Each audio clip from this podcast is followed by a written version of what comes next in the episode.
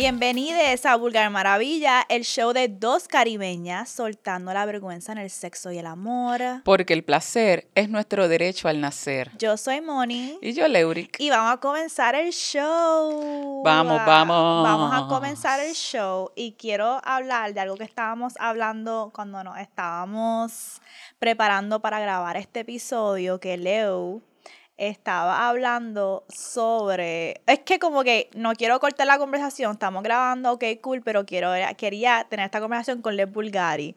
So, Leo estaba hablando de que ahora mismo, pues Leo está recaudando fondos para unos viajes que Leo tiene que hacer para la promoción de su libro.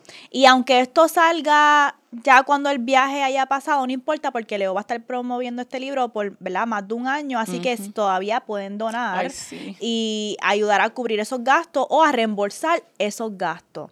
¿Dónde pueden apoyar eso? Ay, lo voy a dejar en él porque es como un, sí, es un GoFundMe, pero no, no es GoFundMe, es otra dirección ahí. Es un GoFundMe, pero también si ustedes quieren enviarle dinero a Leo específicamente, lo pueden enviar a Vulgar Maravilla, eh, al PayPal de nosotros y a la TH Móvil, eso está en nuestro enlace en bio. Ustedes bajan, le dan en Instagram al enlace abajo, abajo dice donativos, le dan ahí y les va a llevar para saber cómo donar. Así que cuando ustedes envíen ese donativo, pongan en las, notas, en las notas para el viaje de Leo o para Leo o lo que sea. Y nosotras ya sabemos que eso es para Leo. ¿Ok? Así que eso pues lo estamos diciendo. Pero el punto es que estábamos hablando de que estos mens. Wow, qué sorpresa. Estamos hablando, mira, de los hombres de nuevo. Get over it. Este. Esto es una vida que siempre está. No puedo, no puedo bregar. Bregando con la situación. Y Leo, explica a la gente, explica a la gente. Estoy, mira, estoy bien decepcionada. Em, y no, no es por, no estoy presumiendo esta bichería. Pero sí, yo recibo cierta cantidad de mensajes de hombres en mi DM.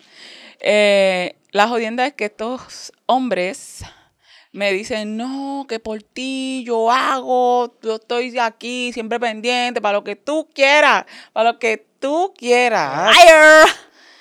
Y no veo sus nombres en dejando donativos. O sea, estos son, tú no puedes, no puedes decirme que estás a mi disposición, que estás a mi disponibilidad, que quieres apoyar mis sueños, que crees en mí, de mentira, porque y la acción, ¿sabes? Tú no te puedes llenar la boca y tampoco presumirme que tienes dinero. A mí no me interesa que tú tengas dinero. A mí me interesa que tú lo quieras gastar en mí y conmigo y que lo quieras invertir, vamos a decirle así, porque gastar lo que sea en mí. O sea, tú no puedes, siempre ustedes quieren extraer. ¿Por qué? ¿Por qué? Y esto se los digo, ¿saben, ¿saben por qué? Porque muchas veces estamos siempre justificando las acciones de ellos para no reconocer que no les importamos. Y esa es la verdad, no les importamos porque tú no puedes decirme a mí que tú estás loco por mí, que quien fuera mi esposo, que quien tuviera una oportunidad y cuando tienes oportunidad de hacer show up por mí, de verdad. Por tus sueños. ¿Sabes? No lo haces. Tú lo que quieres es chingarme. Y ¿sabes qué es lo peor de todo? Esto me da una cosa porque mi mai, mi mai donando chavo, mierda. Mami donando chavo.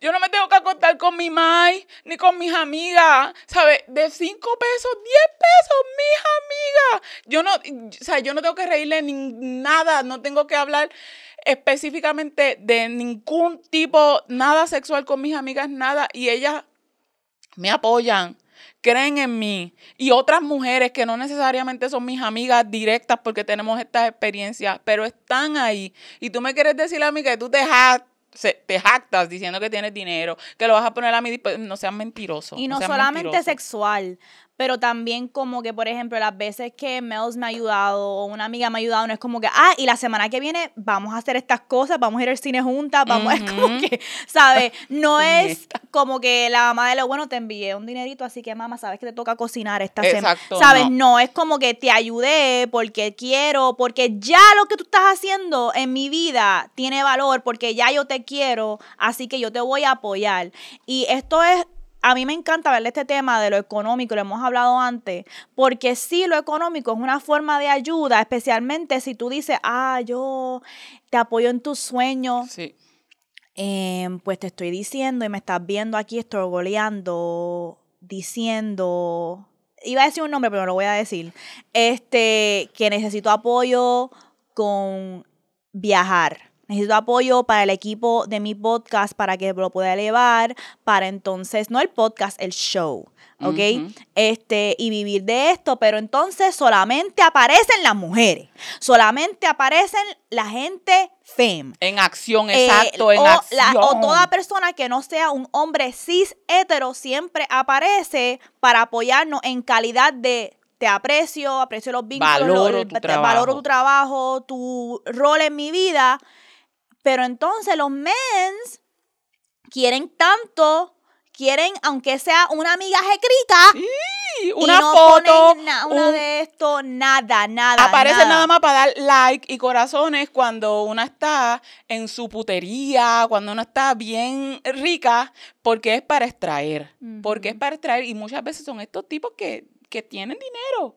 ¿Sabes? Porque te lo dicen, no Te es lo- que yo esa- te esa es la otra, que te- gracias. ¿sabes? Te lo dicen, te digo, yo Te lo tengo dicen, cha- te presumen, exacto, Te cabrón, mira, arranca, sal, sal de mi DM. Yo cuando veo a veces esos mensajes, yo me, me sube, me baja, me- y yo iba a chequear a ver si habían, quién había donado, la misma gente dona- y yo, este fucking cabrón, ¿cómo carajo? ¿Sabes? ¿De dónde les sale? ¿De dónde les sale? Porque tú no puedes, la palabra y la acción van de la mano. Así que cállate la boca, no vengas a decirme, yo soy una señora mayor, maldito.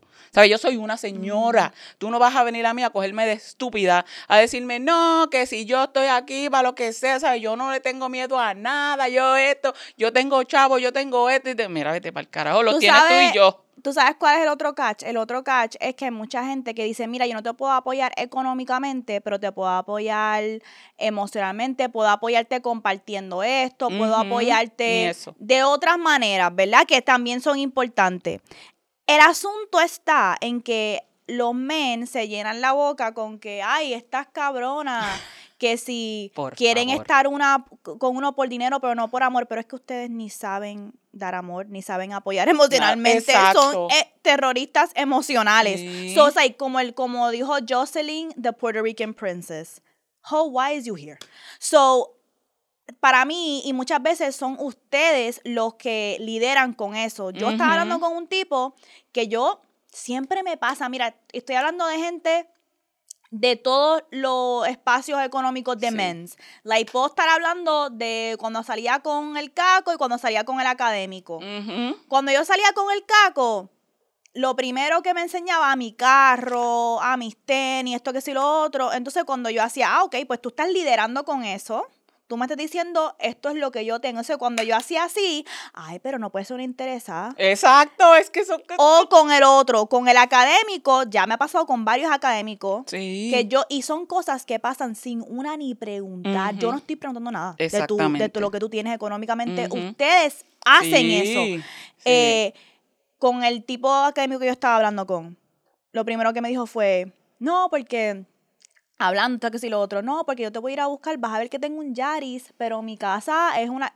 ¿Quién puñeta te pregunta? Yo no, yo ni estaba pensando en eso, ¿ok? Exactamente. El otro cabrón, no voy a decir su nombre porque Ese es estoy el harta de decirlo. Ese el pero fucking el otro cabrón, estábamos hablando normal, enviándome fotos de que tenía una Black Card, enviándome fotos Así del son. carro que tenía el Audi. Así. O, lo, o- y, toda la- o- y enviándome fotos de las cosas que tenía. Y yo, pero yo no, en te juro que en ningún momento yo pregunté por eso. Entonces, sin embargo, cuando yo le decía, ah, ok, pues para vernos, tú me vas a comprar el pasaje para yo ir allá. Ah, que es tan caro a mitad.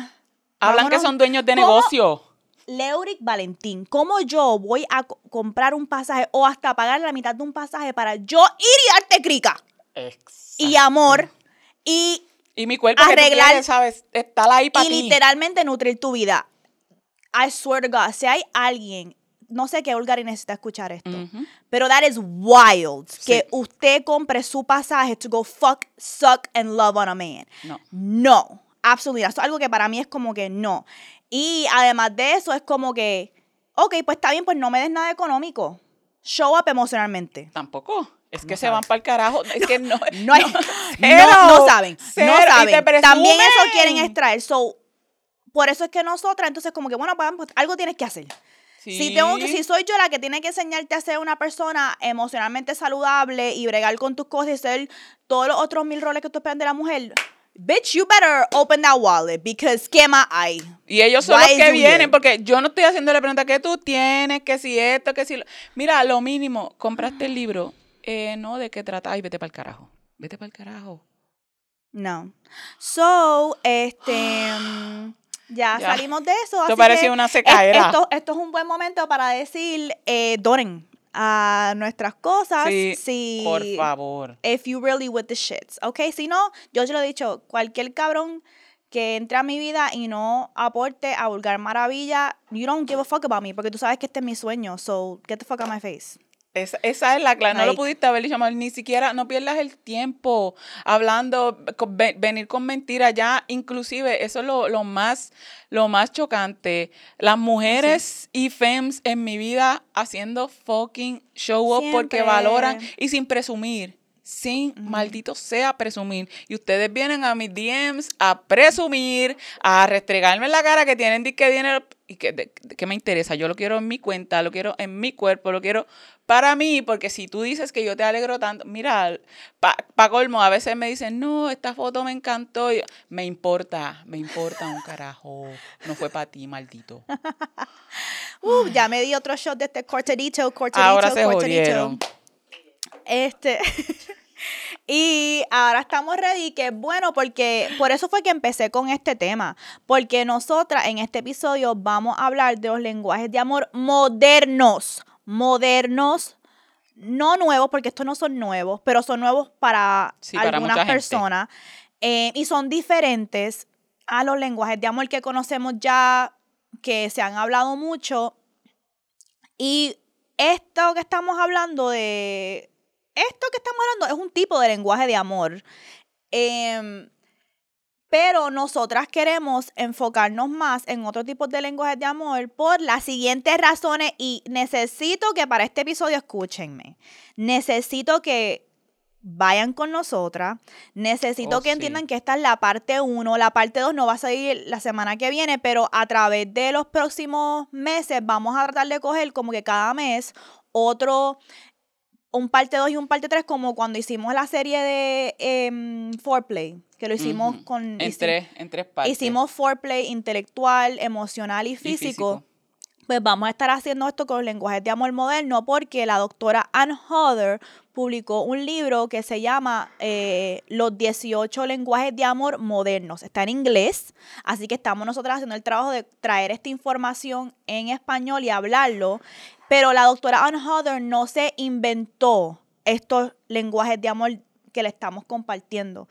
Ella hizo una investigación, una investigación extensa a través de todo el mundo, cogiendo de culturas eh, mayormente no blanca, este, occidental, sobre qué, cómo mucha otra gente en la historia y actualmente ha compartido o comunicado el amor o enseñado el amor de una manera que no sea, número uno, solamente eh, para relaciones cis hetero que puede aplicar, puede aplicar, pero no centra, no es como que solamente para un vínculo Aplica romántico, Ajá. Sino todos tipos de vínculos, incluso hasta asexual, aromántico, platónicos. ¿Por qué esto es importante? Porque los lenguajes de amor, como los conocemos, los cinco que conocemos, los creó este pastor, un evangélico cristiano blanco, y él creó esos lenguajes de amor con el propósito de que la gente en su congregación, las mujeres, pudieran mantener y sostener esos matrimonios. ¿Ok? Así que, eh, y también él era un homofóbico rampante. Así que estamos hablando que de la manera en que nosotros hablamos del amor, con la, estas, este lenguaje que nos han dado, estas herramientas que nos han dado de las cinco, em, los cinco lenguajes de amor, es, lo creó una persona bien violenta y con una intención bien violenta. Ok, sí ha servido su propósito, sí hemos cogido lo que hemos podido coger. Sí, ok, siempre se puede pero resignificar, está- pero- Exacto, pero está bien limitado y por eso eh, la doctora Unholder decide entonces hacer esta investigación y no- y nosotros les vamos a estar trayendo, hoy vamos, hoy tenemos que son cuatro. Cuatro. Cuatro. Eh, no creo que vamos a poder a través de todo La- de toda la de serie. toda la serie compartir los 18, pero por lo menos 12 le podemos compartir. Tampoco quiero compartirlos todos porque quiero que compren el libro. Y literalmente, si tú compras la copia digital, cuesta como creo que 5 pesos. Como que bajar la copia digital. So, Ujú. nosotros los vamos a estar hablando, pero también vamos a estar comentándolo. Estos que escogimos son. Los escogimos porque son bien similar a los lenguajes de amor que conocemos, pero es bien interesante para mí ver cómo a la misma vez son diferentes. Así que los van a escuchar y van a decir, ok, eso suena como palabras puedo- de afirmación, Ajá. ok, eso suena como tiempo de calidad juntos, pero no es lo mismo, no es lo mismo. Y quiero que vean la diferencia porque esto es lo que pasa cuando un hombre blanco, violento, cristiano, Ugh. crea unos lenguajes de amor para una intención violenta versus cuando se, se ve cómo funcionaría esto. Así que si eres una persona que te has sentido limitada por los lenguajes de amor actual que se hablan, entonces, pero es que ninguno, yo no encajo en ninguno de esos, o como que, O cositas o puede nada ser más. que encajes, pero también está incompleto. El delivery, exacto, y no te, no, no te aplica, no te abarca eh, todo lo que, toda tu experiencia y no, no se siente como que diantre, a veces te hace hasta dudar si este será, pues porque le falta algo, porque como su intención eh, fue hecha para, desde otra perspectiva, pues puede ser que entonces tú no sientas que es algo que te aplique a ti. Sin embargo, pues buscando siempre siempre está la gente que cree en los mundos mejores, en que se puede eh, pensar fuera de la caja y crear fuera de la caja y resignificar. So que esto es una forma también, como dice Moni, son, se parecen, pero no son lo mismo, se pueden entrelazar, se pueden hasta, uno, uno puede pensar como que como una imbrincación ahí, eh, pero yo la siento, a mí me gusta mucho le, que lo espiritual y lo no espiritual, que sea, vamos a decir, más tangible, eh, que una pueda verlo. Porque a mí me gusta mucho, sí, yo creo mucho en lo espiritual, sin embargo sé que hay personas que no específicamente y me gusta mucho poder traducirlo en lo tangible y cuando hay cosas, términos, situaciones y experiencias que tú puedes eh, sacar de lo espiritual y las puedes muchas veces traducir a lo tangible, eh, me parece cabrón. Y esto es una de esas formas. Yep. Em, así que, de nuevo, estos lenguajes de amor son, se pueden utilizar para todo tipo de relaciones. Sí, también románticas, pero no centran las narrativas románticas. Es, y, y también para platónicas, para amistades, eh, para gente asexual, es relaciones. Es el amor en su forma expansiva en relaciones. So, Empezamos. empezamos. Este primero me gusta mucho porque puedes partir desde la pregunta. Supongamos, este viene siendo resolución de problemas. ¿Cómo podemos partir esto en nuestras relaciones? ¿A partir de qué? Por ejemplo, tú llegas eh, con tu pareja, con tu grupo de amistades, con quien sea, con esta gente con la que tú te sientes eh, cómoda, cómoda para expresarte y hablar de, de- de cierto tipo de situaciones, tú llegas y tú cuentas tu problema, tu conflicto, tu situación. Una de las cosas que aprendí, no me recuerdo dónde fue que lo vi, si lo dijimos aquí, no recuerdo, es que cuando tú vas a, a- a tratar de, de contar o de explicar una situación que te pase, una de las cosas que hacen mucha gente es, tú quieres que yo te escuche o que yo te ofrezca soluciones. Y aquí es donde entra resolución de problemas. ¿Por qué? Porque esto es ya cuando la persona te dice, necesito ayuda. Estoy Quiero escuchar este, posibles soluciones porque las únicas que tengo o no veo salida, no veo escapatoria. Ok, pues ya estamos dejando claro que esta persona vino o está aquí al lado nuestro, esta amiga, nuestra pareja inclusive, está aquí esperando que le demos soluciones. Perfecto. Hay muchas maneras en las que puedes hacer address de esto. ten en cuenta también que las soluciones que tú ofrezcas no tienen que ser específicamente porque es como tú manejarías. Porque aquí entra, yo estoy, eh, yo sé que la persona que está a mi lado eh, muchas veces no tiene los medios que a lo mejor yo tengo para la solución de este conflicto en particular. Y aquí entra, ok, vamos a ofrecer estas soluciones, sin embargo, tienes tienes que estar eh, disponible y dispuesta, dispuesta a entender que no necesariamente la solución que tú proveas es la que va a ser aceptada o la que necesita esa persona o la que quiere esa persona. Porque también hay que trabajar mucho con que yo te estoy ofreciendo eh, soluciones y no, la solución no simplemente quiere decir que yo te voy a resolver el problema. Porque muchas veces entendemos, ah, me trajo el problema, pues la solución es esta. No hay una única solución para un único problema. Hay varias maneras en las que podemos hacer address de un problema. Así que tenemos que ser conscientes también cuando estamos en la resolución de conflicto que este conflicto es de esta persona, no es mío. O puede ser de los dos. También. O puede ser de los dos y necesito que tú tomes un rol más activo en este momento para solucionarlo. Eso pasa en muchas relaciones. A veces pasa en relaciones que yo necesito en este, en este momento, yo hemos hablado de esto mucho, no siempre uno está 50-50 en una relación. Es cierto. Y puede ser que en este momento yo necesito que tú tomes un rol más activo. Yo necesito que tú hagas la llamada al psicólogo. Yo necesito que tú hagas las llamadas para buscar también este... Que saques la cita. O, no, o también no tiene que ser algo emocional, puede ser como que el problema que estamos teniendo ahora mismo es que se nos dañó el carro. Se nos dañó el carro y yo necesito que tú tomes un rol más activo. Yo necesito que tú hagas las llamadas, que consultes con mecánicos, que llame, que me cuadres el babysitting. O sea, esos son. Sí, que, que, cuadres, que cuadres que, que me lleven eh, a este lugar, que pueda que a lo mejor es tu Mai, es la que pues, tiene el carro más, pues entonces que se lo pidas prestado. Eso es lo que. Y me gusta este porque hemos dicho mucho aquí ah, este, a veces alguien necesita solo que tú le escuches, no necesariamente que le resuelvas el problema. Pero para mucha gente sí que me resuelvas el problema o que me ayudes a grandemente resolverlo. Es un acto de amor y pienso que es un acto de amor que específicamente las mujeres y FEMS no pedimos. Ah, no pedimos. Eso es bien cabrón. Em, y buscamos como que otras maneras. Esto pasa mucho con mi mamá. Yo estoy trabajando con mi mami mucho, mucho, mucho. Pero antes de eso, quiero decir que esto es importante porque este se parece a actos de servicio. No es lo mismo.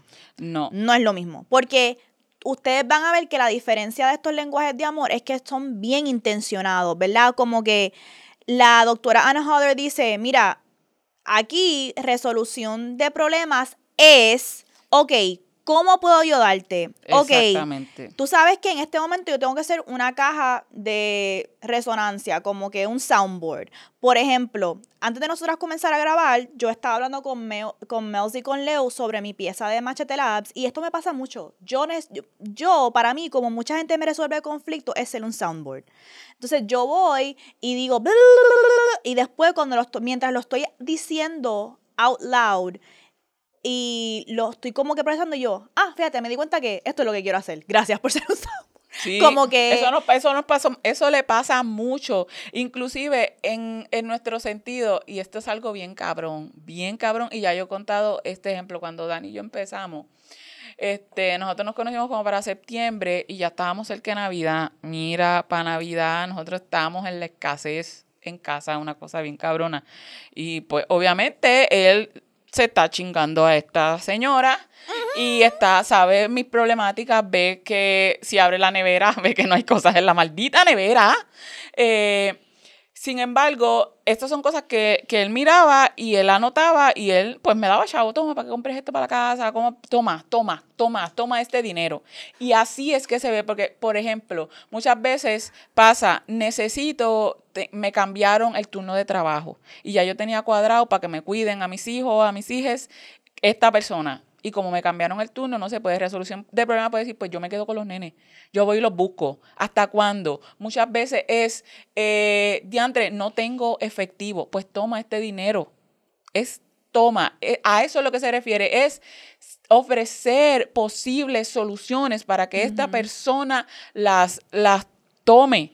Es eso, si tú sabes que el problema es no tengo transportación, pues la resolución es buscar transportación, ofrecerla, conseguir. Si el problema es que se me dañó el carro, ok, yo tengo este mecánico, te voy a dar el número. ¿Quieres que yo te haga la cita, que yo te lo lleve? Es ser, esto requiere ser bien proactivo. Hay que y, y manejarlo con la persona también, porque una solución no es que tú tomes total control como que lo que me gusta de lo que hace la doctora Anne Hodder con estos 18 lenguajes de amor es que ella dice, esto es lo que es este lenguaje de amor, esto es lo que no es. Ya nosotras le hemos hablado lo que es, lo que no es, es tomar control sobre la situación. Esto se va a hacer así, ta, no, porque tú nunca sabes hacer nada, así que eso no es. Tampoco es tú, ok, ¿cómo digo esto?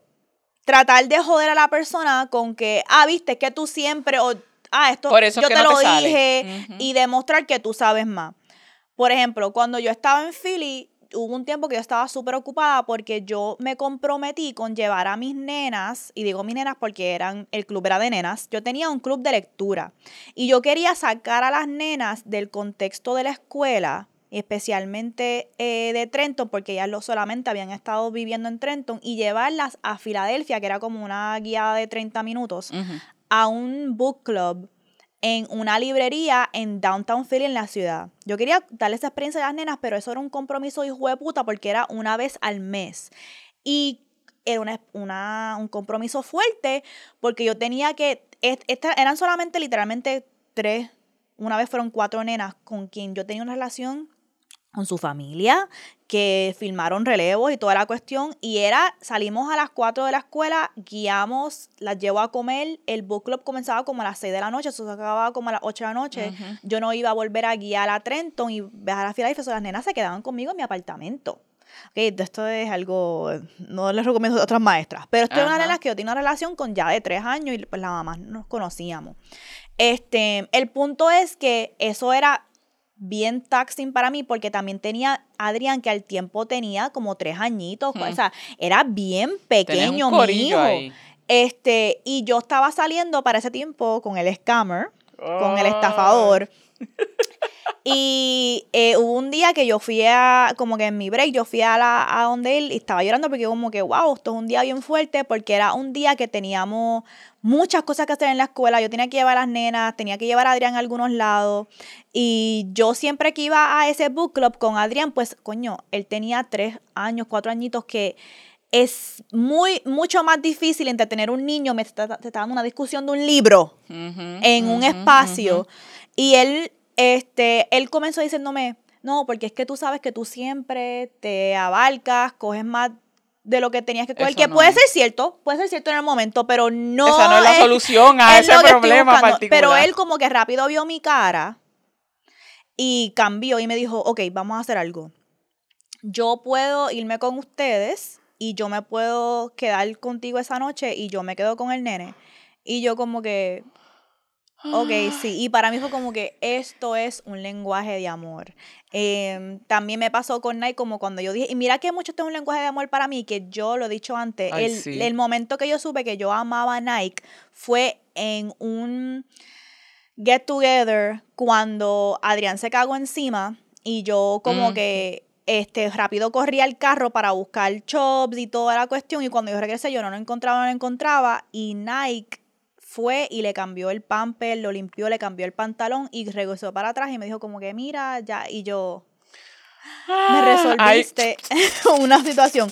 So, ese es No te pasa que es, porque tú sabes que, pasa mucho, como lo estabas diciendo, que este específicamente, una ah, sabe cuál, cuál sería la solución y quién lo podría solucionar y tú ves a la persona ahí y, y no no te está. eso para mí es como, Eso para mí es energía de miserable. Te va, te ve que estás estrogoleando y sabe que, la respuesta la tiene ahí, que es como decirte, pues está bien, yo me quedo con el nene. yo voy y te llevo, yo, voy y te busco, yo voy y lo busco. Eso pasa mucho este, con Dani. A veces yo, ay, tengo que ir a hacer esto, tengo que hacer lo otro, me pasó esta cosa. Y él, ok, ¿qué quieres que yo haga? A mí me gusta mucho eso y este yo lo adapto mucho con mis amistades también ¿qué necesitas que yo haga? ¿Qué quieres que yo haga es cierto, específicamente? Y eso, es lo que voy a hacer porque quien sabe la necesidad soy yo específicamente mía. Y entonces si yo te estoy diciendo, yo estoy aquí a tu disposición, dime qué necesitas que hacer. Y es un lenguaje de amor importante porque resolución de conflictos se va a ver diferente en diferentes situaciones. Ujú. Hay, como es la vida, por eso es que a mí me encanta este lenguaje de amor, porque hay Ay, veces sí. que uno quiere que la gente en su vida se meta y hay veces que uno, uno y hasta cierto eh, Punto. punto. Así que puede ser que para este conflicto yo necesito más de tu apoyo o puede ser que para el próximo conflicto yo como que, mira, necesito yo procesar primero, te- ¿sabe? Esto no significa, este lenguaje de amor es expansivo porque no es como que para cada situación resuélveme, no es qué es lo que yo necesito, cómo me pueden apoyar la gente alrededor mío para yo resolver este conflicto en este momento. Sí. Y eso está centrado en lo que yo necesito.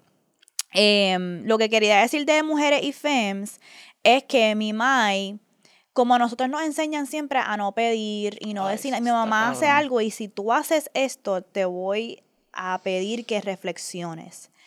Mi mamá, ay, esto, esto es algo que yo he aprendido tanto. Ella no sabe cómo decir, yo necesito esto.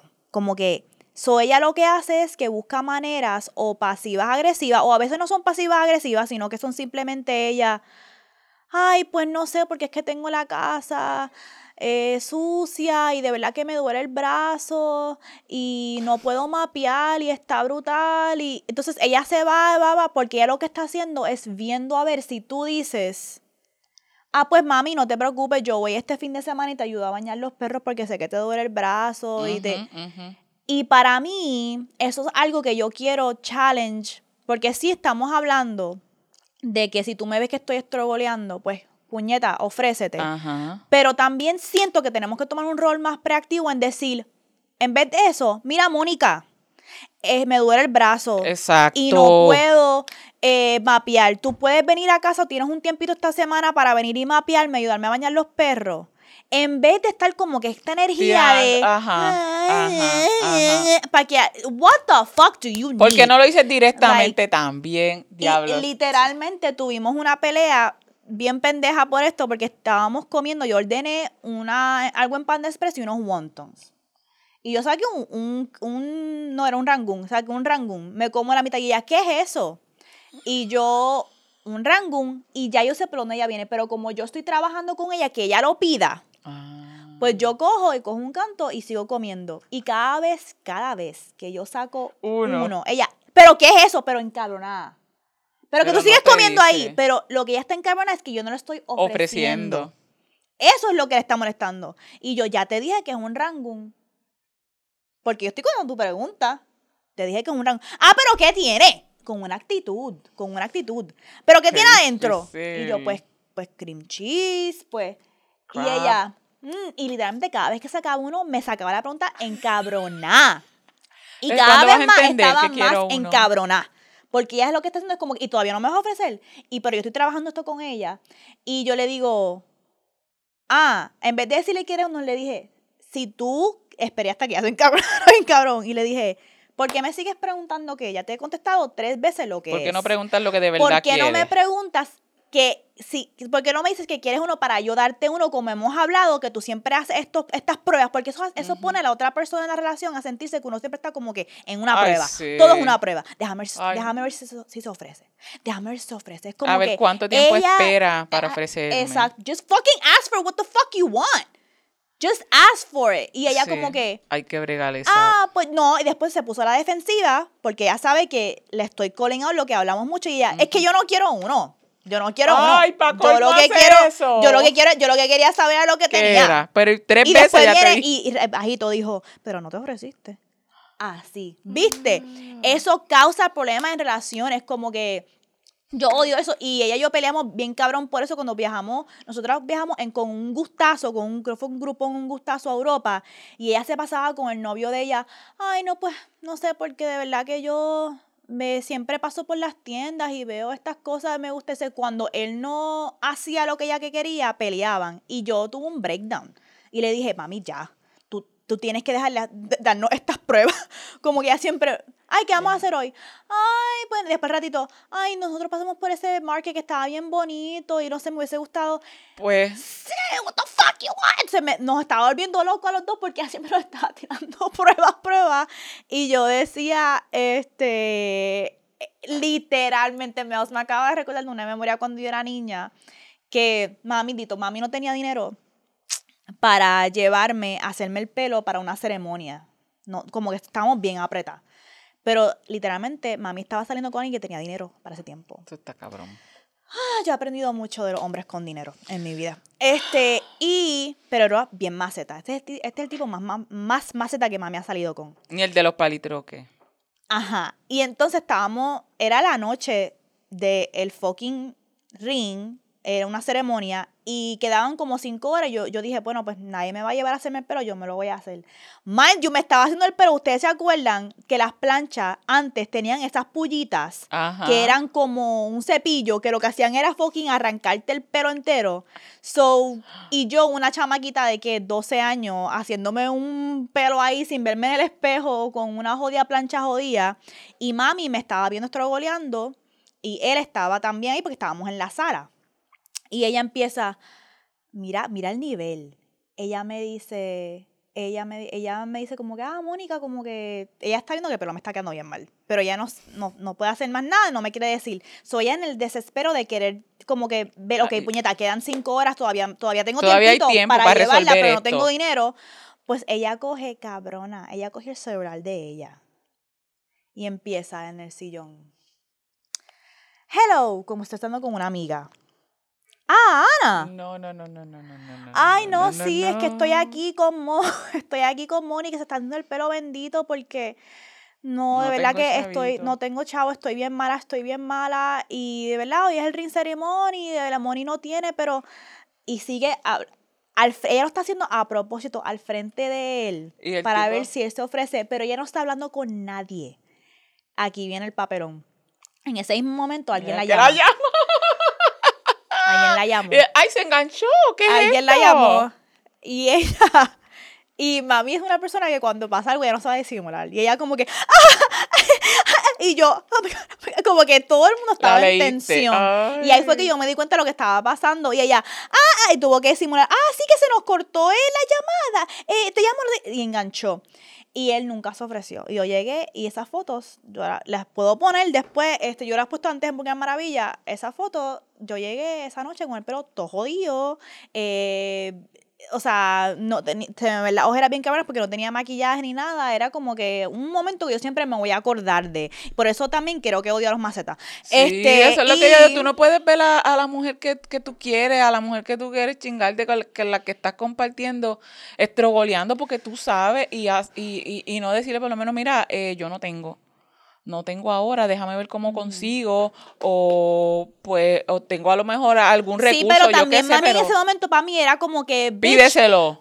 fucking dile, mira, tú Dame tienes chavo. 40 pesos para llevar a mi hija que le hacen el blower. Like, what the fuck? Like, why? ¿Por qué como mujeres no podemos pedir Sí. activamente lo que necesitamos? Lo que se necesita, yo aún un sea tiempo que era así bien brutal y ya yo me di cuenta yo no yo lo voy a pedir porque sabes qué van a pasar una de dos cosas o me va a decir que, no. sí o me va a decir que no y ya yo voy a decir ok pues ve para el carajo en vez de quedarme siempre con el remordimiento Eso es lo mejor, exacto, de que, de que eso fue que, que no estaba aware de, de lo- yo se, se lo puedo estar hasta pintando y después una dice, no, eso fue como no se lo dije, pues merezco que entonces que no me, que no me dé nada. No, pues hay que hacer esa, tienen esa tarea todo el mundo. Literalmente, hay el una mundo. frase en inglés que es closed mouths don't get fed, que en español es Ujú. el que no No llora, no mama. el que no llora no mama, y literalmente closed mouths don't get head also. Ujú, so, el ujú. que no Sí. llora no mama también. Así Aplíquenla que- para los dos. Vamos para la otra rapidito, porque la otra es la escucha activa. Y sí que va- van a pensar, ay, obvio, pero me encantó cómo la doctora Anna Hodder habla de la escucha activa, porque no es solamente, la escucha activa requiere tantas cosas importantes, herramientas, que no es solamente, ok, estoy escuchando, no es, es el tipo de preguntas que se hace, el lenguaje corporal cuando estoy escuchándote, las cosas, yo no juzgar en el, momen- en el momento, aunque esté juzgando en mi cerebro, no es el momento para eso, ¿verdad? So, la escucha activa es bien importante porque esto literalmente también es un lenguaje de amor mío, de hacernos sentir amades, de que alguien está intencionalmente haciéndome preguntas como que, ay, ¿qué pasó después?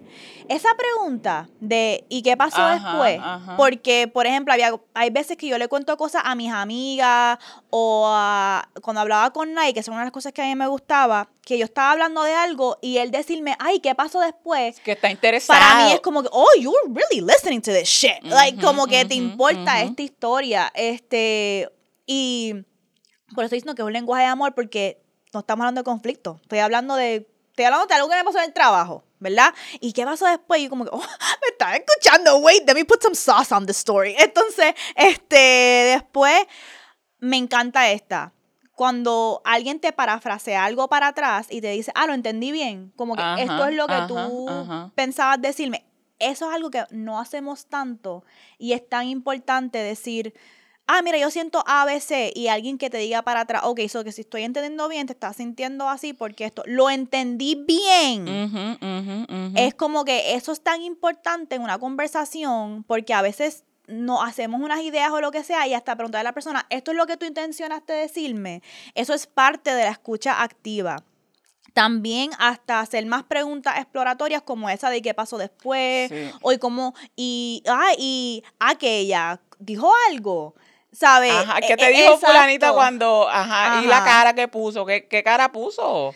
Em, y también hasta cuando la, la- la cuestión corporal, cuando alguien se inclina hacia ti, así como que para escucharte más, eso Ujú, también demuestra, ah, ok, te estoy, no estoy alejada, de esto, te estoy escuchando.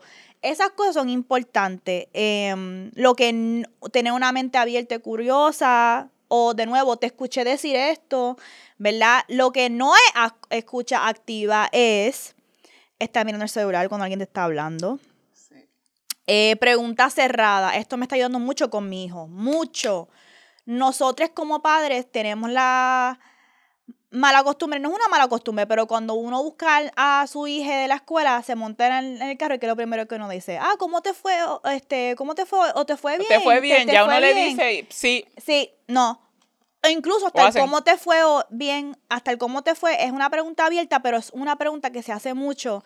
Y cuando mi nene se monta en el carro, yo estoy como que pensando en eso, yo le pregunto, ah, ¿cuál fue tu mejor momento de hoy? ¿Cuál fue tu...? Es ese tipo de preguntas que demuestran, son más específicas y te van a dar más información. O que fue algo que hoy te molestó. Eso es bien importante porque a veces, entonces, ¿cómo te fue hoy? Pues bien, pues Oh, cuéntame, cuéntame. Yo eh, le pregunto a la mía, cuéntame el examen, ¿cómo lo pateaste? ¿Qué, qué pasó? ¿Te sentiste como que hubieses tenido, eh, te quedaste en blanco? Y ahí ella, ay, mamá, si supieras. Y entonces se abren. O también con la gente, por ejemplo, yo sé que mi nene tiene una, ay, que te lo tengo que decir, es más, lo voy a decir aquí al frente de todo el mundo. Mira cómo es la vida, te va a quedar, no se lo he dicho a ninguna de las dos. Leo hizo su, eh, el café íntimo, fue en Casa Picel. Ajá. Sabes que la dueña de Casa Picel estaba hablando mucho. Ok. Yo quedo fría, yo voy, estoy entrando en el día de, el, de esto de mi hijo, ¿cómo se dice? El, el día de back to school, que tiene las Ok. reuniones y toda la cuestión. Pues estoy llegando, las reuniones, esto que sí, lo otro. Que esa señora no entra. Y ella es la mamá, no puedo decir el nombre de la nena, obviamente. Ella es la mamá de la nena que yo siempre estoy hablando, que mi hijo es mejor amigo que le regaló ella, cositas, que que le se- regaló cositas. Ella es la ¿Es mamá de esa nena. serio? Vete pa'l... Vete pa'l Yo, carajo. y yo, dice, espérate, espérate, espérate. Entonces después yo voy a donde ella, yo no sé que estaba en esta escuela. Y yo le dije, no solamente estoy en esta escuela, yo soy la mamá de Adrián y ella.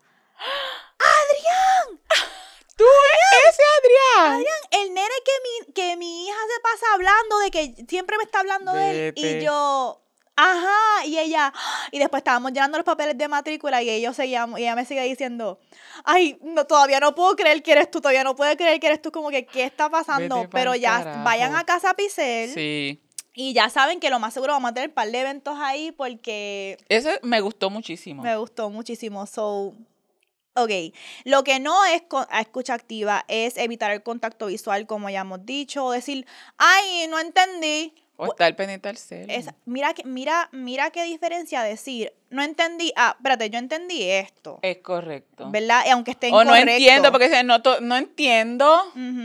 Fingiendo interés o decir como que, ah, sí, qué brutal, ah, genial. Tú sabes. Ay, yo tengo que bregar con eso porque Da- Dani habla mucho. Dani habla mucho en general.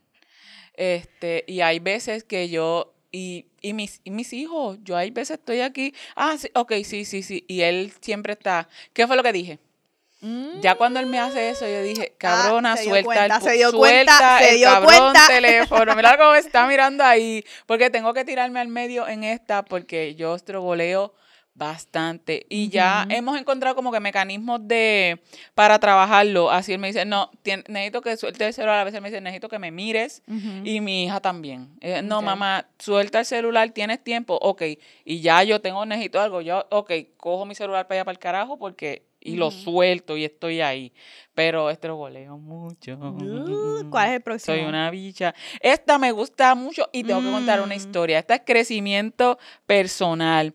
Y una de las cosas que me, me interesó mucho y me, me llama más la atención de este es que el crecimiento personal reconoce que la relación que tenemos con nosotros mismos es la relación más importante. Este es un lenguaje de amor dirigido hacia nosotros mismos. Está cabrón.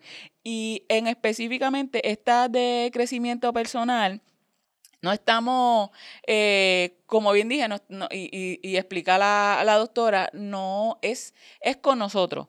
Muchas veces estamos en relaciones y una de las cosas se ve, eh, tu crecimiento personal es salir de relaciones tóxicas.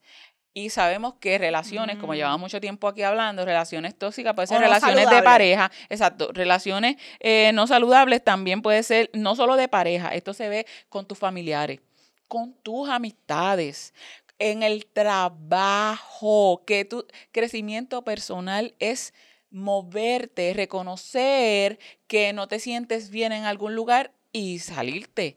Es decir, no voy a ir a estos lugares porque no me siento cómoda. También es desarrollar nuevas habilidades. Esta me gusta mucho porque esta yo la aplico Ujú. mucho. Es ir, Zumba. matricularte en la clase, ir a coger esa clase que llevas tiempo, esa clase de costura, esa clase de baile, esa clase de fucking maquillaje. Es crecimiento personal, desarrollarte, es volver a retomar cosas que, que, que habías dejado opinadas por diferentes situaciones. ¿Qué no es? ¿Qué no es el crecimiento personal? No es performativo, no es para las demás personas, para que las demás personas vean que, ok, estoy woke. Estoy elevada. Sí, yo odio, yo odio la palabra, este, esta la gente espiritual que es- están vibrando, que están dice, vibrando "Estoy en una- Estoy en una frecuencia más alta que tú. Tú, estás- tú Ah, eres low ay. vibrational, tú estás vibrando bajo. Es Eso como que está eso bien, cabrón. Te, te voy a meter dentro de una campana a ver quién va a vibrar más. Eh, también crecimiento personal. Esta está bien cabrona. Y es entender que no todo el mundo crece a la par contigo. Uf, y esto difícil. supone, y esto puede suponer muchas veces que esta gente se queden atrás y ya Uf, no formen parte de, de tu vida. Pero este es reconocer que, que, que no siempre van a ir a la par. Aquí yo difiero con esta, ¿ok? Porque la doctora Ann Hodder dice que el crecimiento personal no es, no es hacerse un cambio de Ah. imagen. y yo digo, fuck that. Yo como una Sí, persona que, soy con muchos posicionamientos de Venus en mi carta astral, la belleza y los, los, la cuestión de la estética Sí. para mí tiene mucho, mucho que ver con cómo yo asimilo el crecimiento. Yo estoy trabajando unas metas y yo sé que cuando yo las logre, yo me voy a cambiar el color de este pelo. Pero como todavía estoy en proceso, pues no lo he hecho. Pero, ok, yo entiendo... Porque están atados, porque tu imagen puede estar atada a, Y- a cosas también no, que y te... yo sé lo que ella estaba diciendo. Yo sé que a veces nosotros pensamos, me hice la uña o me hice Ahora unos sí. highlights, he cambiado como persona. Ok, yo entiendo, pero también sí puede ser Es que que, si tú viste que llegué con esta nueva fucking hairstyle, aquí hubo un cambio. Hay mucha gente que está pegada también al largo del cabello y esto sí es- puede ser crecimiento personal dependiendo porque hay muchas personas que están, eh, que relacionan, porque también es- es- esto es social, es como relacionamos y crecimiento personal. Puede ser suponer, si yo tenía el pelo largo, vengo y me lo corto porque ya esto no define eh, mi identidad, mi expresión. Eso sí podría suponer este crecimiento Y también personal. en, proce- en proceso de género. También. También. Y también, por ejemplo, yo soy un tipo de persona que yo procesaba mis estreses y mi crecimiento tostándome el pelo, blichándomelo hasta la puta y cambiándome los colores de pelo, pero me di cuenta y lo dije los otros días.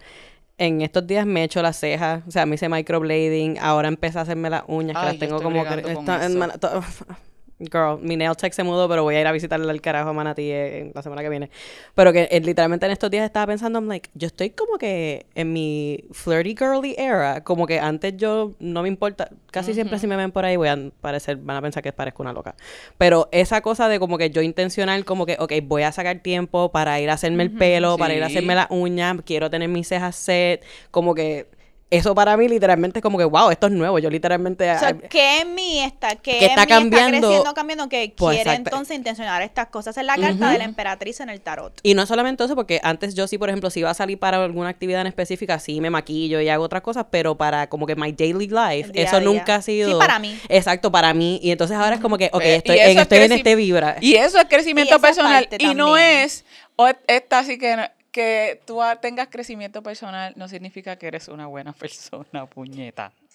Porque es es que es cierto. ser buena persona. Eso puede, ¿verdad? Eso, es- esto es algo bien amplio y que, que pueden haber muchos matices. Sin embargo, el que tú estés teniendo ciertos crecimientos eh, personales no significa que no sigas siendo una gente de mierda que no se hace cargo de Literal. otras cosas. Así Y que- quiero decir esto rapidito y quiero mencionarla. eh, esta muchacha tiene hace uñas y quiero hablar de mi experiencia con ella porque es bien importante para este tema. Quiero hablar de ella porque yo me fui a hacer las uñas con ella y estábamos teniendo una conversación bien profunda y una de las cosas que ella me estaba comentando era, em, por si acaso, blipea el nombre, por si acaso ella no quiere que yo comparta esto. Sí. Este, pero ella me estaba compartiendo algo como que, ah, que a veces ella estrogolea con encontrarle propósito a su trabajo porque ella piensa que ella hacer las uñas de alguien, eso es algo de vanidad. Que ella no está como, como que ella me decía, mira, este, mm, esto es algo estético, tú me Ajá, itenciendes, como que no siento que mi trabajo tiene un propósito mayor. Em, y yo le dije a ella, puede ser que para alguna gente sí, no, no te voy a mentir, que hay gente que se, pero porque esto es algo estético. Pero yo le dije a ella, tú sabes que yo no me echo las uñas en un montón de tiempo porque no lo podía costear, pero también cuando yo vine aquí, a donde ti, yo vine en mi mente con un diseño que yo me quería hacer en las uñas porque yo sabía que yo iba a ver arte, un arte, un diseño en mis dedos, en mis manos, que son con, las, con lo Que- yo creo, con, con mi poder. Y yo necesitaba y yo intencioné que yo necesito ver en mis manos, en mis dedos, todos los días por las próximas dos o tres semanas. ¿Qué arte yo voy a ver aquí que me va a mover hacia estas cosas que yo estoy intencionando por las próximas dos o tres semanas? Hay veces que son más cosas activas, hay veces que son más cosas de pausa y reflexión. Pero yo vine aquí, est- esta- estas fueguitas que yo te traje que tú me hicieras, yo vine bien intencionada con que yo necesito ver en mis manos fuego. Necesito verlo. Por las próximas dos o tres semanas necesito ver fuego en mis manos. Estoy en una etapa bien difícil, necesito recordarme que soy una fuega. Y esto que tú estás haciendo por mí tiene un propósito importante valor, claro para sí. mí. Este, y para mi desarrollo, yo hasta conectar como que el arte que yo estoy visualizando, porque ella es una artista, tú eres una artista. No estoy hablando, no artist. Sí. Este, y ella me dijo, wow, como que no lo había visto así, pero es verdad, yo también hago eso cuando me siento de una manera, quiero ver un color. No tiene que ser un arte, puede ser un color. Como que yo necesito más. El día, la vez que ustedes vieron que yo tenía el azul del libro de Leo, el azul es un color del chakra de la garganta. Y yo quería sentirme como que puedo hablar, puedo comunicarme bien. Hasta yo escoger los colores, aunque sea un color en mi uña, eso tiene una intención. No para todo el mundo, pero estoy diciendo Pero- que para mí sí, para mucha gente así. Así que las personas que trabajan en lo que es la belleza, la estética, eso para mí tiene mucho valor. Es que tiene, tiene significado también. Yo, yo empecé ahora, yo no soy fan de estar haciéndome las uñas porque pues yo me las como, mierda. Y entonces empecé con esta amiga que, que también hace uñas y el, es el tiempo. El tiempo que yo estoy ahí, nosotras Mm, hablamos de qué rico, tarot, sí, es verdad también. eh, hablamos de nuestra, nosotros estábamos haciendo la uña y era hablando de mi carta astral, hablando de, de situaciones y entonces ella tiene, tenía sus dos perritos y los perritos estaban tranquilos ahí en La Paz y hasta a veces venían por mis piernas y ahí bien, y yo me sentía tan, tan bien, me puse en sus manos y estábamos relajando, explicándome los, los términos este, médicos y científicos de mis uñas y ya ahí tenemos hasta inclusive un acuerdo porque hay una meta, es no comerme las uñas. Estamos hablando de propósito. Así que también hay arte y me gusta mucho porque yo soy bien indecisa. Y yo voy y ella, ella me dice, ¿qué quieres? ¿Qué has pensado? Y yo no sé, necesito que tú te encargues. y, y ese es su propósito conmigo. Y ya tenemos hasta uno, un- un- unos acuerdos y unas metas eh, a largo plazo referente a mis uñas porque también cuidarse las uñas, esto es un tiempo que uno saca para, para uno. Para sí, y también, para no sé si te ha pasado, pero em, a mí, yo todavía, esto tiene que ver con el espacio también. Yo siempre voy a ir al beauty de cuando yo era niña, eh, y digo niña porque esta persona me ha hecho el pelo desde que yo soy teenager. Y es algo que estoy encontrando ahora. No si lo dije en un episodio pasado. Este, pero hace tiempo, cuando regresé a Puerto Rico, como que desconecté con ella y ahora regresé. Y me encanta escuchar las conversaciones, la sabiduría, las historias, que siempre digo que las historias son sagradas, de las mujeres alrededor mío y de mí también, cuando estamos en el beauty haciéndonos el pelo. Eso es como los hombres dicen el barbershop talk. Sí. Eh, que ahí están hablando. Yo he ido a la- los barberos cuando llevo a mi hijo, cuando iba con mi novio, y yo escuchaba las conversaciones que estaban teniendo ahí. Ajá, sí. Desastre. Sí, también. Eh, eh, entonces, eh, Mira, pero. Dani, mm, sabe. oh, God, eso es tráfala, tráfala, tráfala. Pero eh, cuando yo estoy en el beauty, no te voy a decir que a veces escucho cosas mente, ¿qué Oh, le pasa claro. a esta señora? Dios Ujú. mío, please. Pero son cosas que me hacen pensar. Que me hacen pensar también me hacen como que a veces touch base para mí con el trabajo que hacemos, de que, mano, uno se cree que porque está en esta industria, que la gente ya ha normalizado unas cosas que todavía no se han normalizado, este, o también me halla, también me halla cuando Claro escucho también una eso. tipa hablar, no, porque este cabrón hizo esto, yo hice esto, y yo, that's right, se está traduciendo, esta, esta, no estamos aguantando nada, like, este, mm, por ejemplo, estábamos en el beauty, estaban hablando de este video que estaba circulando de esta muchacha que le hizo un party a su perrito de un año y a muchos otros perritos. O sea, los hombres le empezaron a dar share ese video diciendo, diablo, las mujeres también desesperadas, este, mira, dice que tanto Dios. show por un perro. Dios. Y después las mujeres le empezaron a dar share el video diciendo, está cabrón porque los hombres están molestos que nosotros nos estamos dando cuenta que nuestra vida puede ser em, llena, bonita, con actividades que les, no tengan nada que ver con ellos, les descentralicen a ellos y ellos se están dando cuenta y están encabronados. Porque esto fue un party bien bonito de esta muchacha que invitó a sus amigas. Digo, vamos a tener un, o los videitos que salen de como que cocktail night, vengan todas vestidas como su álbum favorito o lo que sea. Esas, las mujeres nos estamos dando cuenta de que, what the fuck, why is you here? Lo que hablamos al principio. Yo puedo tener un party con mis perritos y pasarla cabrón y eso puede ser satisfactorio para mí, Satisfactorio, satisfactorio sí. para mi vida. Y eso entonces nos lleva al último punto que es el tiempo intencional. Esto puede parecerse como a quality time, pero es intencionado. Es intencionado. No es como que cualquier tipo de quality time. Es bien importante porque esto es, y no solamente romántico. ¿Ok?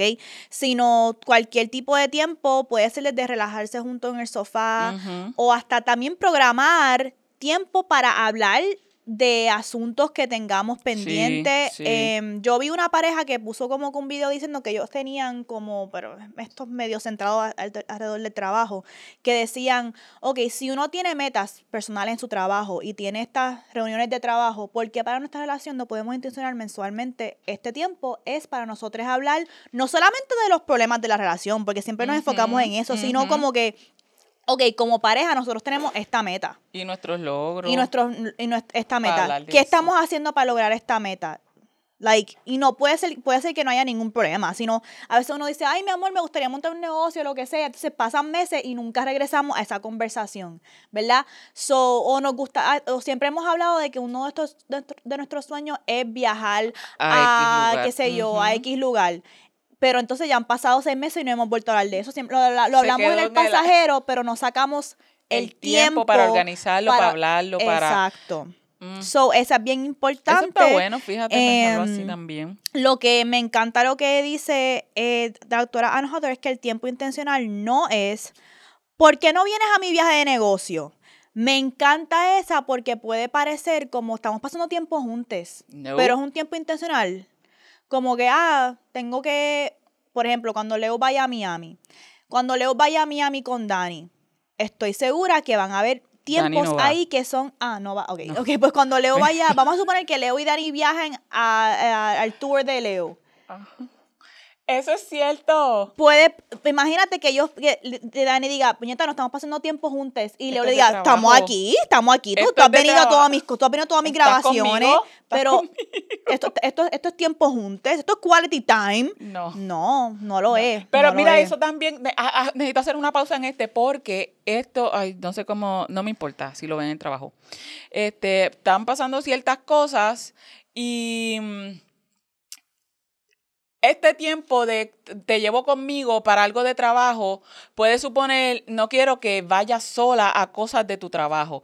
Y pasan situaciones porque, por ejemplo, los hombres, eh, hay, hay que viajar. Hay que viajar, hay que viajar del trabajo. Me escogieron a mí.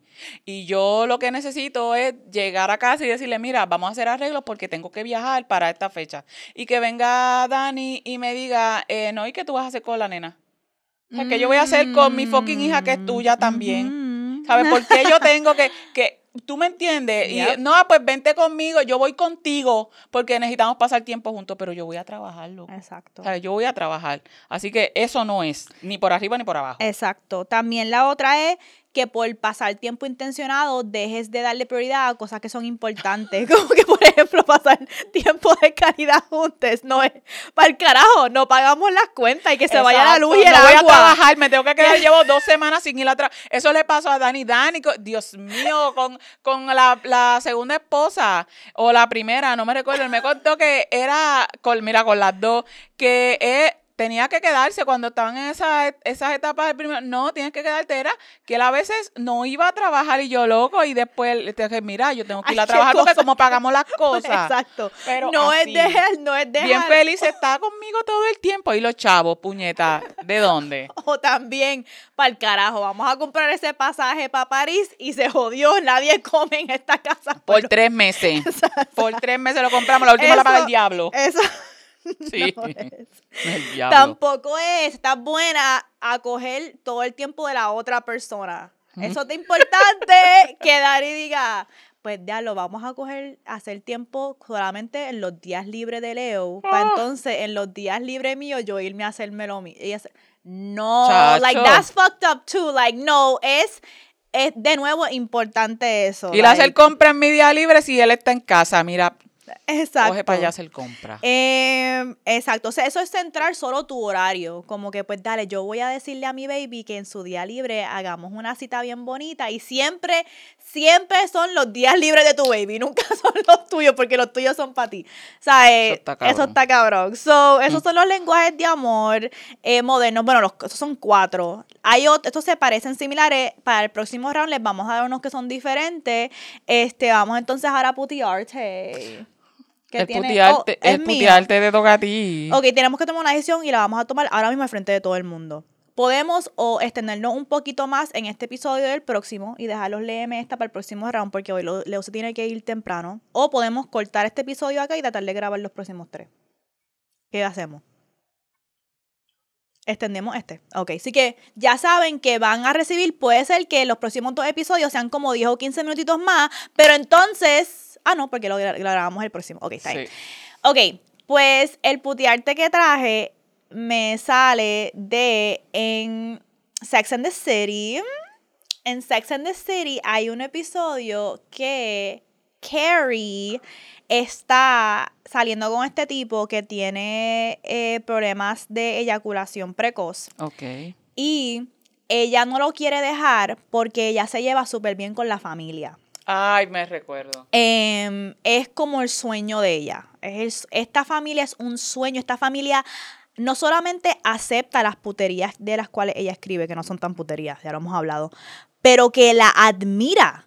Como que, wow, tú eres... Recuerden que Carrie siempre está tratando, por una parte, de probarse como escritora, de su valor y todas estas cosas, y ella encuentra esta familia que la ve como que, wow, tú eso es como si yo estoy con alguien y me dicen, wow, tú trabajas en Burger Maravilla, lo opuesto de Nike.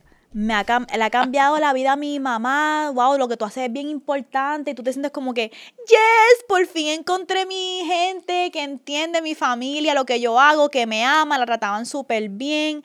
Pero entonces ella con el tipo no podía bregar. Porque él tenía eyaculación precoz.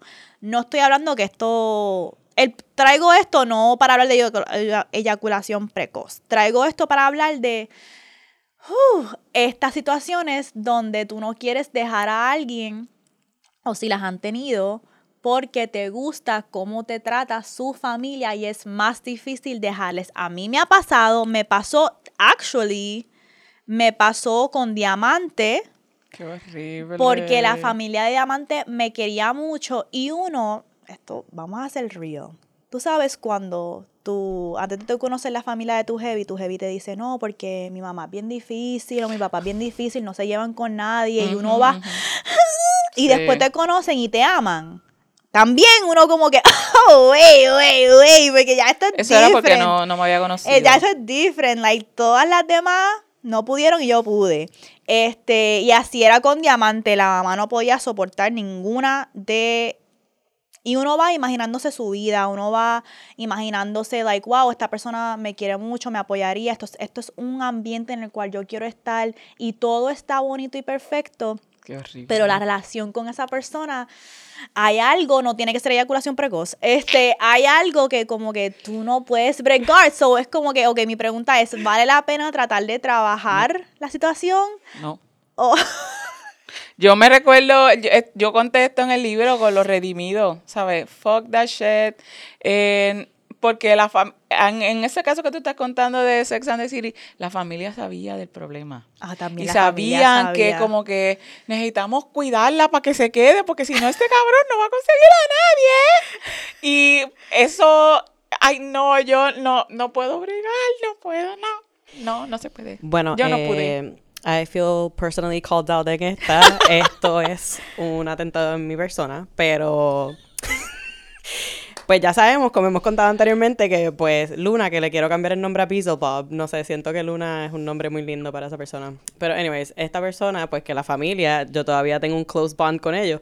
Y yo siento que no, uno no tiene que trabajar con esa persona porque esa persona yo la mandé para el carajo y no hablo con ellos, pero todavía hablo con la familia. Y mientras más hablamos del tema, más me doy cuenta que I'm fucking insane. Porque si fuera viceversa y un- una persona que con la que ya yo no tengo un vínculo estuviese todavía hangando con mi familia, I would be like calling the police. Que puñeta, salte del carajo de mi familia. Pero pues en mi caso, he can fuck off, en verdad, porque literalmente con la persona que me va a hacer las uñas es la hermana de La él. hermana. Ajá, y honestamente su familia, por eso es que estábamos hablando anterior en otro tema, tiene que ver también con que yo era bien chamaquita cuando nosotros éramos panas, entonces pues yo crecí con la familia de él también, so siempre se me ha hecho bien sí. difícil soltar ese vínculo que tengo con ellas, que es con la mamá y la hermana, porque fueron, fueron y siguen siendo personas bien importantes en mi vida, entonces se los dije- yo se le envié el screenshot a ustedes los otros días que la hermana literalmente me mencionó algo sobre él para decirme que ya se iba de Puerto Rico y me dice, mira, en verdad a ti yo te amo más que a él, como que yo siento que tú eres más hermana mía.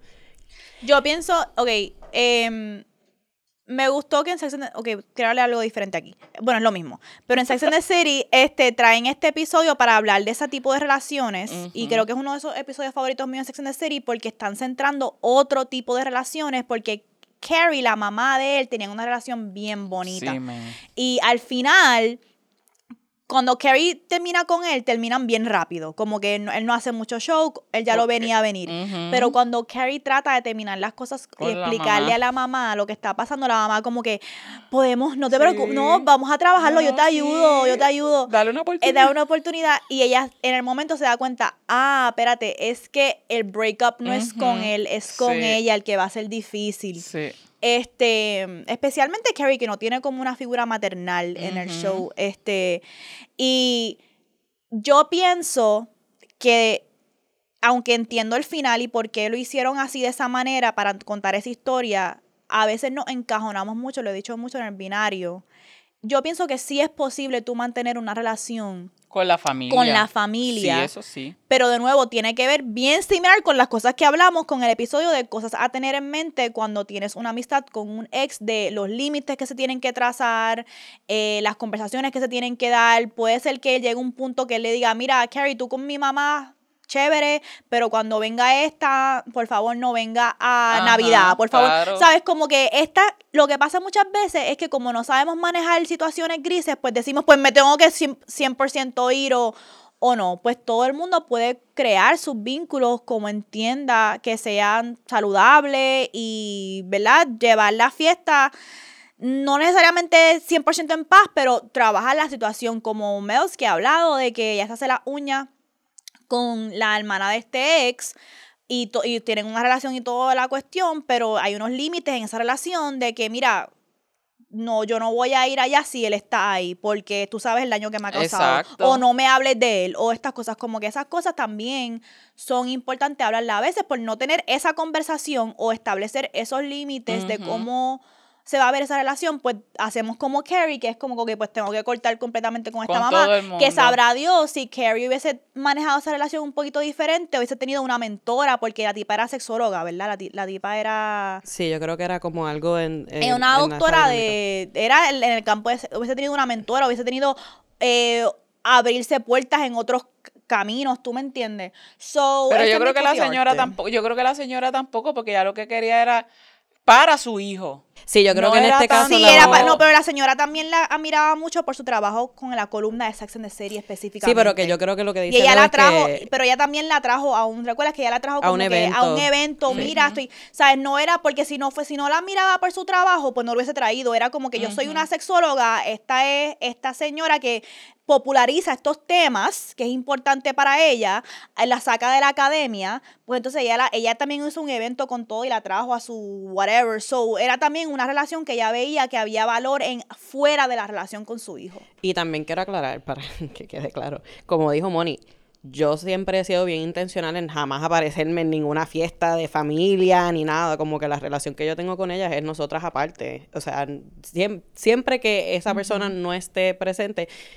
estamos chilling. Pero no es que yo me voy a presentar ahí a un fucking Christmas party, como que, hey, I'm friends with your mom, the fuck. No. No, y en ese caso, pues yo a mí me da un poqui, un pelín de cosas porque sí podría ser que en la serie la intención, la, la señora admiraba también a Carrie y el trabajo, pero cuando hubo el, el rompimiento, ella lo que estaba era enfocada en como que pues no eres para mi hijo y ya pues no vamos a poder tener amistad. Muy a pesar Ah, sí, de... también. Porque ella era como que es todo o nada. Es estás en la familia por, con mi hijo, tienes acceso a mí y a mi familia porque estás con mi hijo, Sí. porque me estás quitando quería este dos. Me estás quitando este peso de encima porque mi hijo no va a encontrar a nadie. Y porque la señora estaba trabajando en unos asuntos de que ella se sentía culpable de que como, que creo que ahí Sex and the City falló. Eh, estaban, tratando, estaban tratando de portray de que como ella era una sexóloga y ella hablaba de temas de sexualidad en su casa abiertamente, que ella saturó al hijo con temas de sexualidad y fue demasiada educación y después él como adulto tenía este eyaculación precoz y una vida sexual jodida. Ahí hay una ra- narrativa que es una contranarrativa a la de Sex Education. Sí. ¿verdad? sí. De que porque tú seas una educadora sexual y hables de esos temas en la casa, eh, también cómo se hablan, ¿verdad? Pero ahí había una narrativa definitivamente media, tú sabes, de sex negativity, de shame. Em, Sí, ella quería que a través, ella quería que la relación fuese exitosa para ella sacarse la culpa de como que yo no le jodí la vida sexual a mi hijo, mira, pues él sí pudo conseguir a alguien y consiguió a alguien en el campo de sexualidad, tú sabes, o que las dos cosas estaban ahí trabajando. So, este es mi puti arte, vean ese episodio y nos, di- nos dejen saber qué piensan. Vamos a entonces Vamos ahora pa- Para mi mojaera, que es una secaera, y esto es íntimo. Eh, ay, puñeta. Es íntimo y es una confesión. Y es Confesión. traer y hacer awareness. Puñeta. Ustedes saben, yo soy una señora y estoy entrando en la perimenopausia, mierda. Es horrible. Es horrible. Pero es bueno. Ok, ok. Espérate, ok. espérate. No voy a. voy- no sé si esto va a terminar siendo una mojadera o una secaera, porque eh, yo, desde que hace tiempo, hace par de años atrás, vengo diciendo que yo soy varias personas. ¿Sabes? Que en mí viven y yo les tengo ciertos nombres y esta dinámica. Pero con la perimenopausia están bien presentes estas cabronas. La calor la saca. La calor, los sofocones.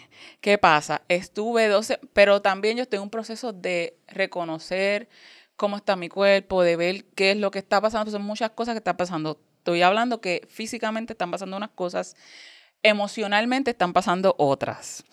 Pues, ¿qué pasa? Cuando están, están estos signos físicos entre los calores y estos malestares, ahora está el componente también emocional. Los, estos cambios de moods. mm. Tengo solamente dos moods.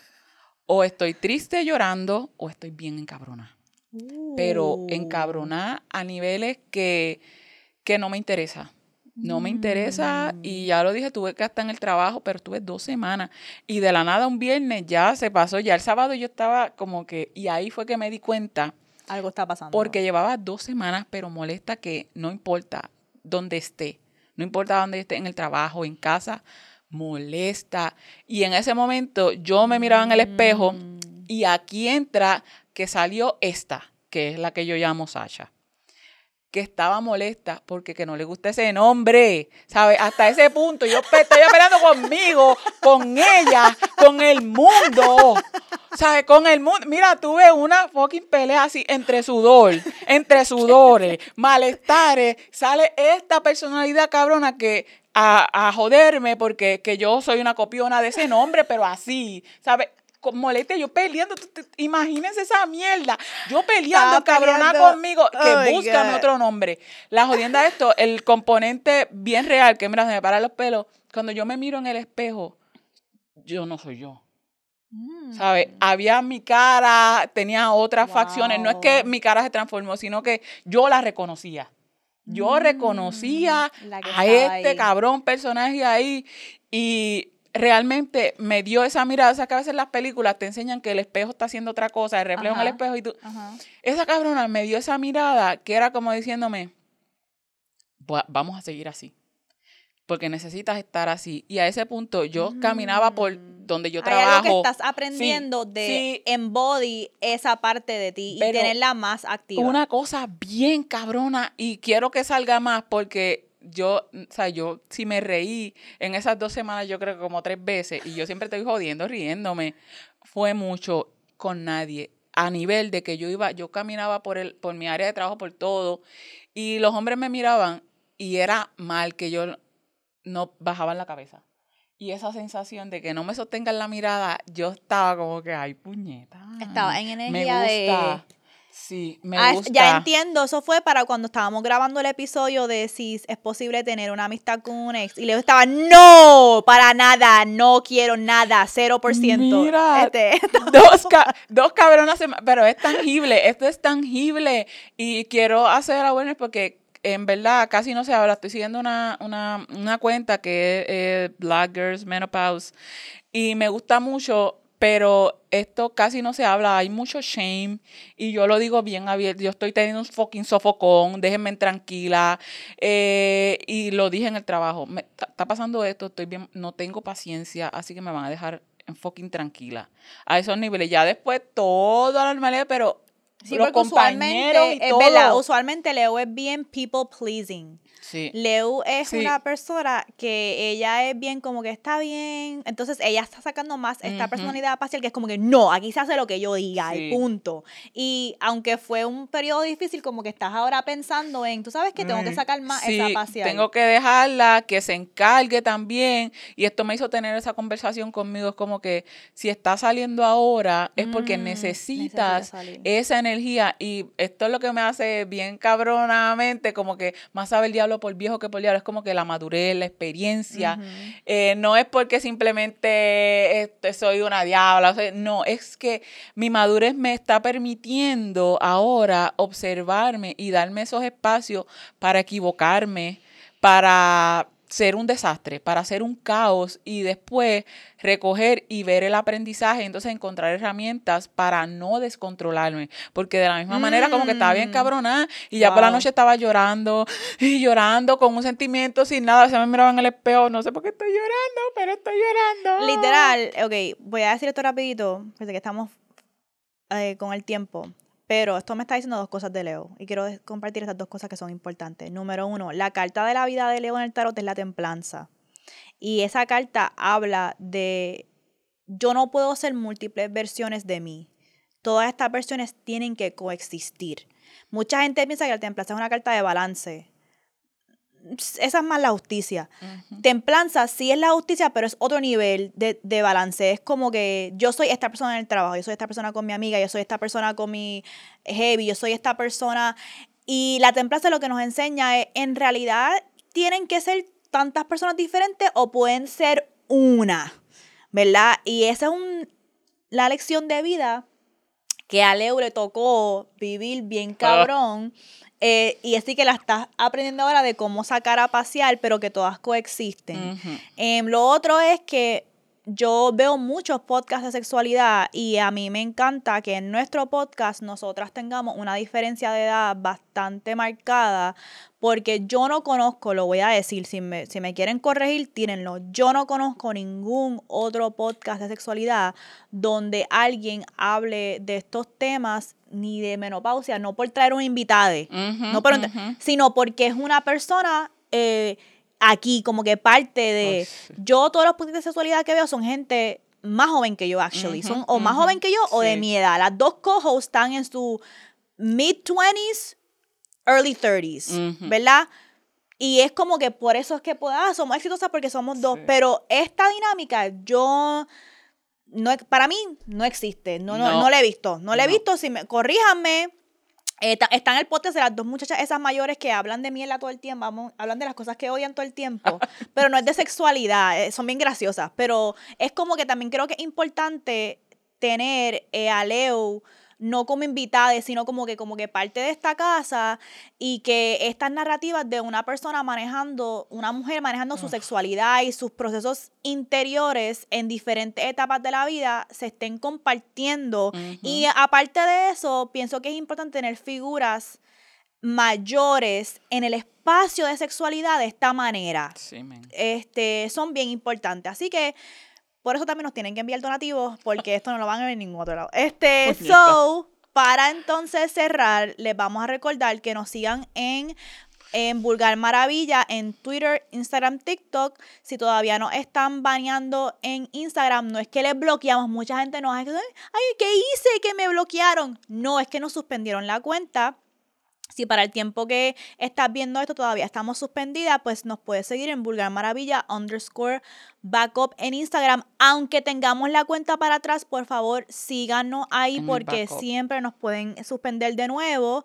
Y también apoyarnos en Patreon para episodios bonos en patreon.com slash vulgar maravilla. Eso es lo que ayuda a mantener las luces prendidas aquí eh, en esta casa. Eh, y también nos pueden seguir en nuestras redes sociales individuales a Soy la Moni Leuric underscore Valentín. y a Mel's en a It's Mel and Mel's. Y Leo, ciérranos. Nos vamos como siempre recordándoles que la guerra sucia, el sexo nunca. Bye.